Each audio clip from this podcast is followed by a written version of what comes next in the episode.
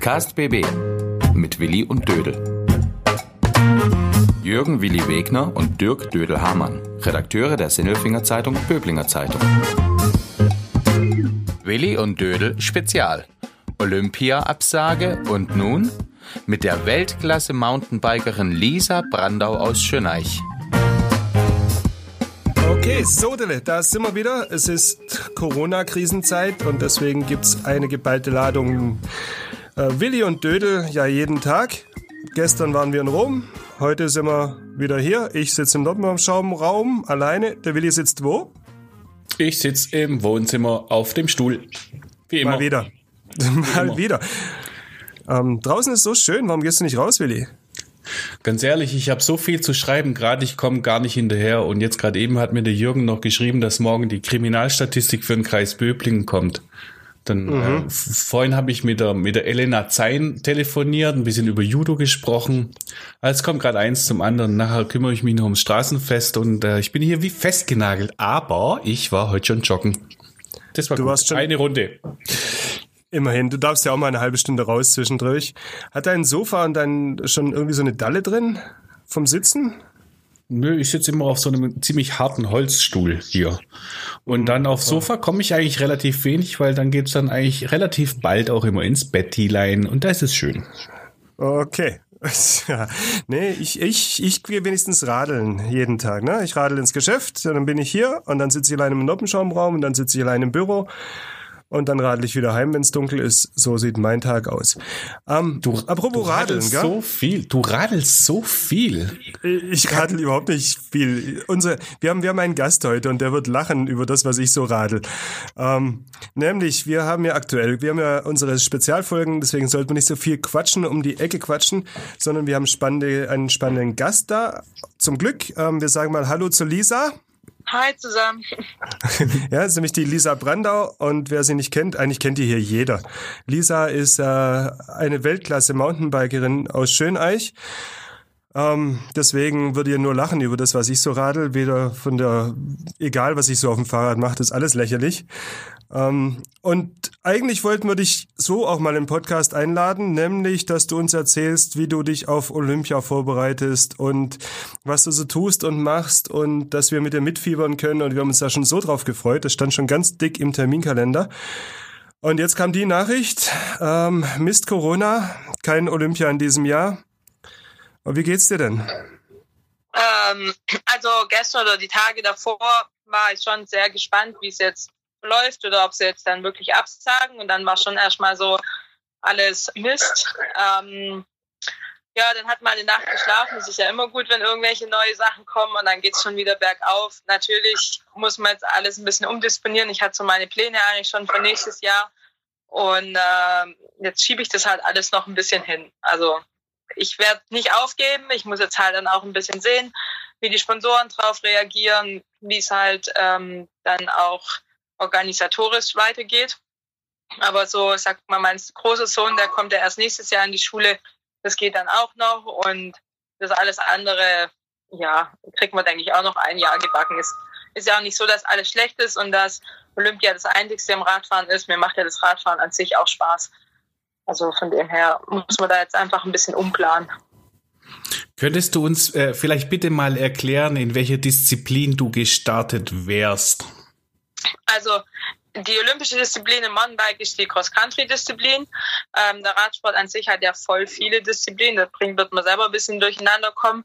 Ähm, wir fahren quasi auf so einer vier Kilometer Runde eineinhalb Stunden äh, um die Wette. Also zwischen Siegerzeit 1 Stunde 25 bis 1,40. Und wir haben technische Auffahrten wie technische Abfahrten. Also wir haben eigentlich Downhill-Passagen, aber halt auch konditionelle extreme Steigungen. Damit uns mal klar wird, mit wem wir hier sprechen. Du bist ja nicht irgendeine Laufkundschaft, du kennst Olympia, du kennst Weltmeisterschaften, du hast Medaillen gewonnen, bist deutsche Meisterin in verschiedenen ähm, Disziplinen. Habe ich das so richtig gesagt? Ja. Sage Radsport hat eine breite Facette von Sportarten und ich bin einfach ein Radfahrer. Ja, also jetzt gerade nicht irgendeine. Also aktuell bist du jetzt äh, seit, seit über einem Jahr, glaube ich, die Beste in Deutschland, oder? Im, Im Ranking. Ja, im Ranking, ja. Wir haben noch eine junge U23-Fahrerin, die äh, macht mir das Leben ein bisschen schwer manchmal, aber ich sag mal, Konkurrenz belebt das Geschäft und es ist auch so, dass man auch trotz äh, Konkurrenzkampf gut miteinander auskommt und ich bin ja auch ganz froh, dass sie nachkommt. Ich sag mal, wir haben über 10, 15 Jahre Unterschied fast, also sollte ja dann auch langsam soweit sein. Ja, nochmal zurück zu Olympia. Ich meine, du hast äh, vor vier Jahren hattest du eigentlich die Norm geschafft für dich, äh, aber in Rio warst du trotzdem nicht am Start.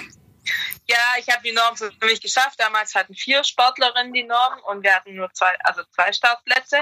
Ich war dann quasi auf der Ersatzbank und das war jetzt nicht so schlimm. Eigentlich fand ich es dann schlimmer, dass die Ersatzbank hätte gezogen werden können, weil eine oder eine zumindest verletzt war. Ähm, die zweite ist dann halt ein Jahr später rausgezogen worden, weil sie unlautere Mittel anscheinend schon längerfristig ähm, genommen hat, wo wir aber bis heute noch nicht wissen, also wie und was. Also das ist jetzt quasi, ähm, wo ich selber auch nicht toll finde, dass das ein bisschen vertuscht wird. Auf jeden Fall fährt die dann seitdem auch nicht mehr. Ähm, äh, von dem her wäre es eigentlich gut gewesen, die zwei Ersatzbänkler fahren zu lassen. Aber ja, wie schon gesagt, ich gebe da nicht auf und habe es halt dann jetzt nochmal probiert und in der Zwischenzeit, ja, ja habe ich es dann halt geschafft. Das heißt, alles probiert. Ähm, ich, wir verfolgen das ja, was du so tust, das ganze Jahr über. Und es sah jetzt die letzten Monate schon sehr fokussiert aus, dass du alles auf Richtung Olympia, dein ganzes Leben ausgerichtet hast. Du warst in Spanien unterwegs im, im Trainingslager, bist äh, querfeld eingefahren im Winter, auch sehr erfolgreich übrigens. Und äh, das Ganze mit, mit zwei kleinen Kindern und Mann und irgendwie muss man das alles in deinen Hut kriegen. Ja, ich habe schon den Winter überlegt, ob ich die Cross-Saison zum Beispiel weglasse wegen Olympia. Da haben wir aber mit dem Bundestrainer besprochen, ich soll eigentlich nicht viel anders machen wie die letzten Jahre. Also blieb das dabei. Ich habe schon aber so vom, ich sag mal, du wirst dich immer weiterentwickeln und musst natürlich dran trainieren und Fahrtechnik trainieren. Und das habe ich dann halt mit den Trainingslagern verbunden. Und ich kenne die Olympiastrecke, deshalb weiß ich, was auf mich zukommt. Und das wollte ich halt ausfeilen. Und äh, ja klar, jeder wenn man den Traum hat, dann versucht man natürlich das Beste auch dazu geben. Ist ja nicht wie bei den Schwimmern, dass das Wasser überall fast gleich ist, vielleicht mal pH-Wertunterschiede, aber wir haben halt ganz extrem unterschiedliche Strecken auch. Wäre das eine gute Strecke für dich in Tokio gewesen? Ah, nicht ganz so. Also deshalb, wenn ich jetzt so sage, so ein Jahr noch mehr zu haben, ist schon positiv auch auf der einen Seite, weil ich halt fahrtechnisch, also es hat viele Steine und wenn es auch extrem rutschig wird oder regnet, ist es schon auch so eine Kopfsache, wo ich jetzt schon, ich denke auch über das Alter ein bisschen hinweg, immer vorsichtiger werde und weil ich auch nicht die Erfahrung habe wie die Jüngeren, die halt schon mit 5, 6 mit Mountainbike angefangen haben. Also ich bin ja erst mit 24 dann aufs Mountainbike und bin da erst so ein bisschen reingewachsen. Die Jüngeren merkst du schon, dass die fahrtechnisch eine andere Ausbildung haben und einfach im Kopf auch ganz anders mit angewachsen sind. So und abgesehen von der Strecke jetzt mal in, in Tokio, die, die besondere Charakteristika halt äh, eben hat, ähm, im Prinzip fährt man, ob bei Olympia oder im Schönbuch, man fährt halt mit dem Fahrrad. Kannst du mir mal sagen, was das Besondere ist, bei Olympia zu starten? Ist es was Besonderes? Also ich denke, dass es auf jeden Fall was Besonderes ist von Randsportarten, weil wir halt da nur die Sichtbarkeit haben, so in die Weite hin. Ähm, dann ist das alle vier Jahre nur einmal. Und, aber ansonsten, wenn man es dann ehrlich nimmt, ist es ein Rennen wie jedes andere. Also die Strecke ist natürlich jetzt nochmal, es ist das schwerste Kurs auch von den Olympischen Spielen bisher Mountainbike. Also laut sagen von den anderen. Und äh, es ist halt, Olympia kommst du mit, wenn du die Jahre dazwischen halt auch deine Leistung gebracht hast. Das ist eigentlich der Bonus obendrauf. Und ich hatte halt in der Schule schon früher ein Referat über Olympia gemacht. Ich glaube, das Thema hat mich schon immer begleitet. Und jetzt hätte ich halt gern schon auch den Haken darunter gemacht. Und das ist Düsseldorf würde Tokio uns Mountainbikern auch verwehrt bleiben, weil wir halt wieder ein bisschen außerhalb sind, aber vielleicht dürfen wir mal reinschnuppern und das ist natürlich, glaube ich, schon die Atmosphäre was ganz anderes. Ähm, Nochmal zurück. Du hattest da ja jetzt alles fokussiert auf Olympia. Dazu gehört natürlich auch Familien, die Organisation. Das ist etwas, wofür ich dich immer bewundere. Du hast zwei kleine Kinder. Der Max ist jetzt fünf geworden, ist der älteste. Und dann gibt's noch einen kleinen Nachzügler zwischendrin.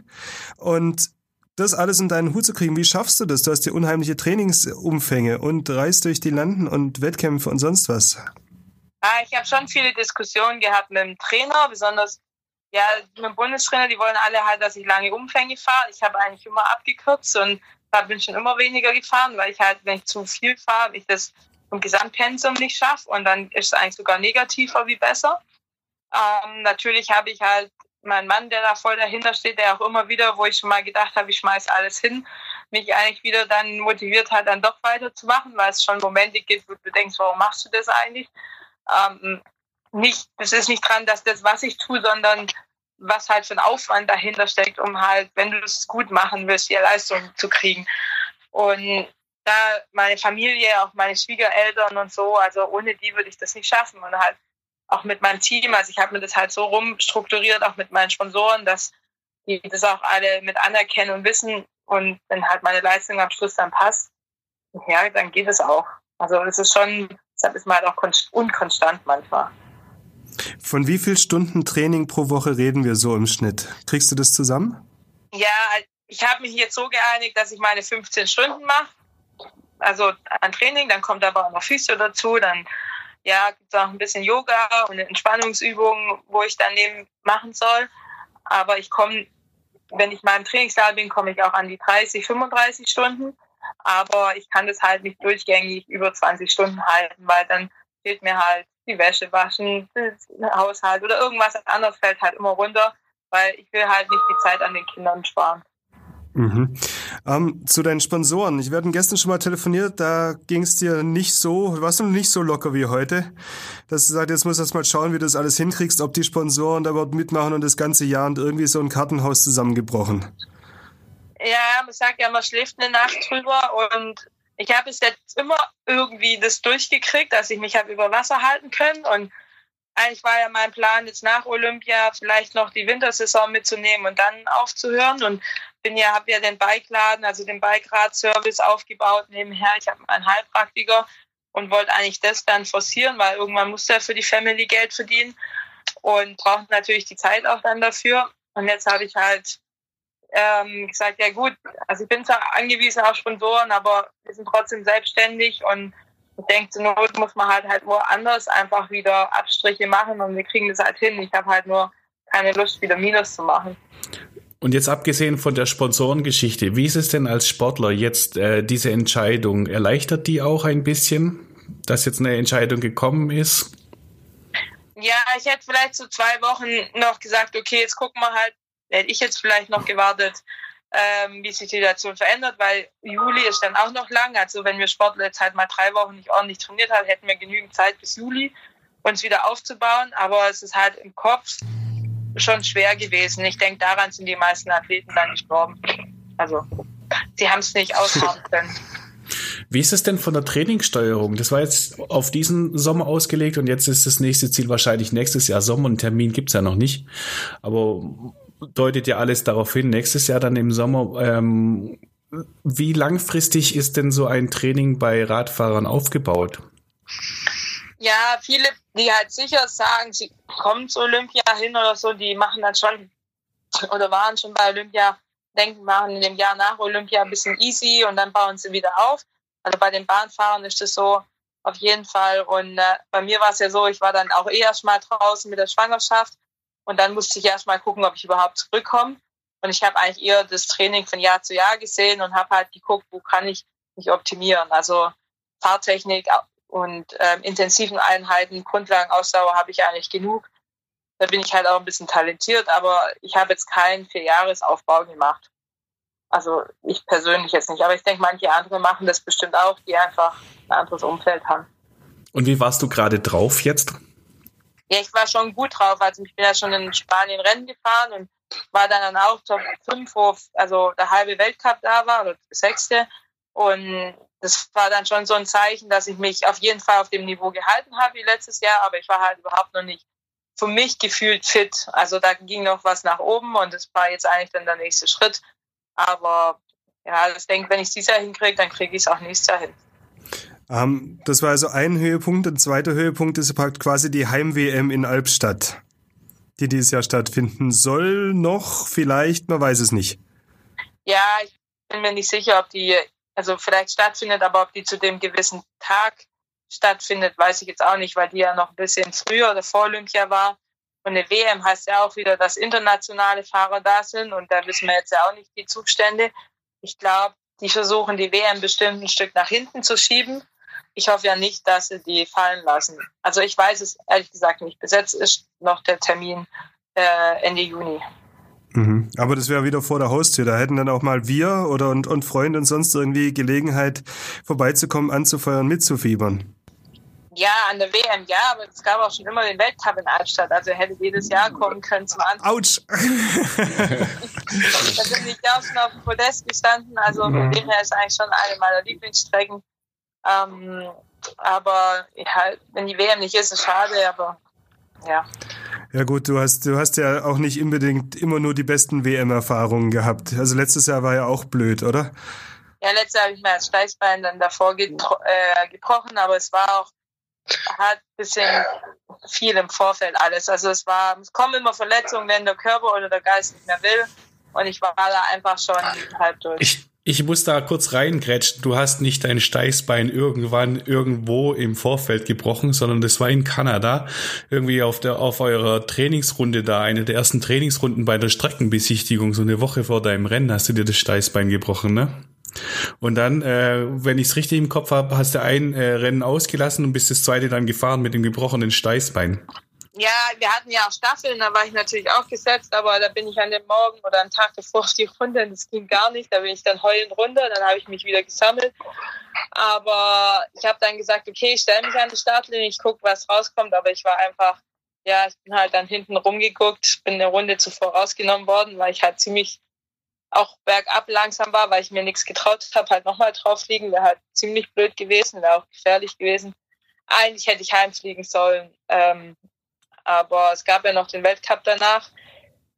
Da war mein Bundestrainer relativ optimistisch und hat gemeint, ich soll es doch probieren, aber im Nachhinein war es eigentlich keine schlaue Idee.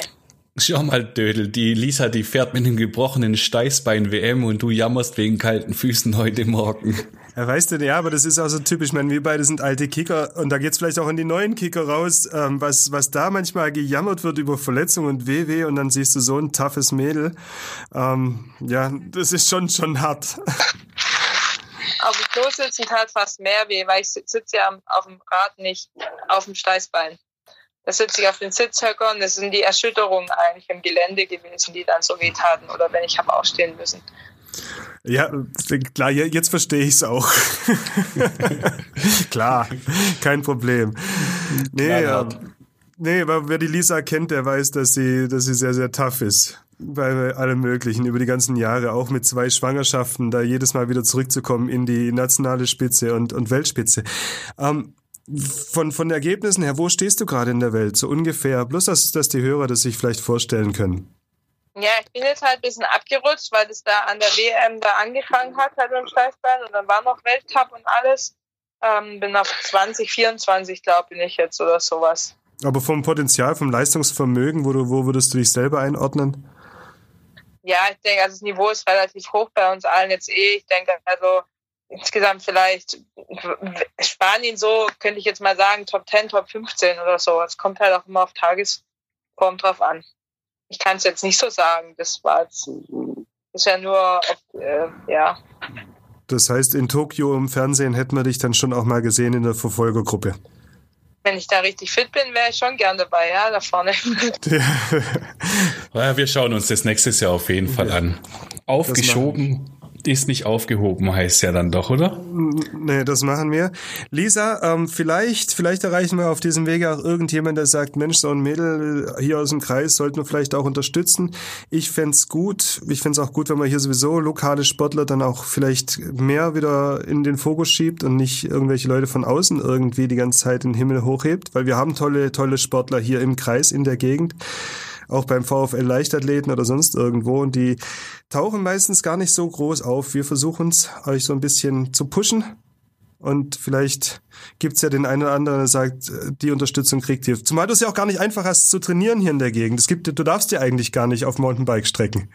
Wenn wir da anfangen, dann können wir noch zwei Stunden diskutieren. Am liebsten hätte ich ein, äh, statt ein Sponsor eher ein Stück Waldstück geschenkt gekriegt oder sowas. Da könnte ich mehr mit anfangen wahrscheinlich gerade erstmal mit Training. Also ja, wir fahren halt im Bereich dem Grau, im Graubereich, sage ich mal so.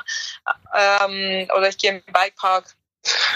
Ja, der Panzertrail, den man ja auch gar nicht so offiziell nennen darf, aber darf man da gerade überhaupt fahren noch? Oder wollen die den nicht sperren? Oder man weiß es nicht. Ist das sicher, sie fahren noch. Ich glaube, der Panzertrail an sich selber ist von den Amis schon offen. Aber mhm. halt rechts, links, ähm, das, was die Jugendlichen gebaut haben, haben sie halt komplett kaputt gemacht. Was ich halt mhm. halt schade finde, dann sollten sie eigentlich den Jugendlichen irgendwie auch einen Raum zur Verfügung stellen, weil das halt schon cooler ist, wie ähm, dass sie halt auf der Straße sitzen oder halt nur PC spielen. Ähm, ja, das wäre eigentlich was Schönes, wenn das noch irgendwie kommen wird von der Stadt oder so. Aber das in der Panzerkaserne ist halt schon gut. Optimales Trainingsgelände eigentlich. Da, auch da bleiben wir mal dran. Lisa, wir würden uns irgendwann mal wieder melden, wenn wir Bescheid wissen, was geht. Vielleicht auch vor der Heim-WM in, in Albstadt, dass wir da dich nochmal einladen. Ähm, in der Zeitung schreiben wir auch was, also ich. Machen wir so. Und dann. Wollte ich eh sagen, das macht ihr da eh schon gut mit unseren Nebensportlern. Ja. Ja, dann bleiben wir in Kontakt. Vielen Dank auch dafür. Super, dass das geklappt hat. Ähm, wir sagen Kopf hoch. Gestern hast du mir Sorgen gemacht, heute gefällt es mir wieder.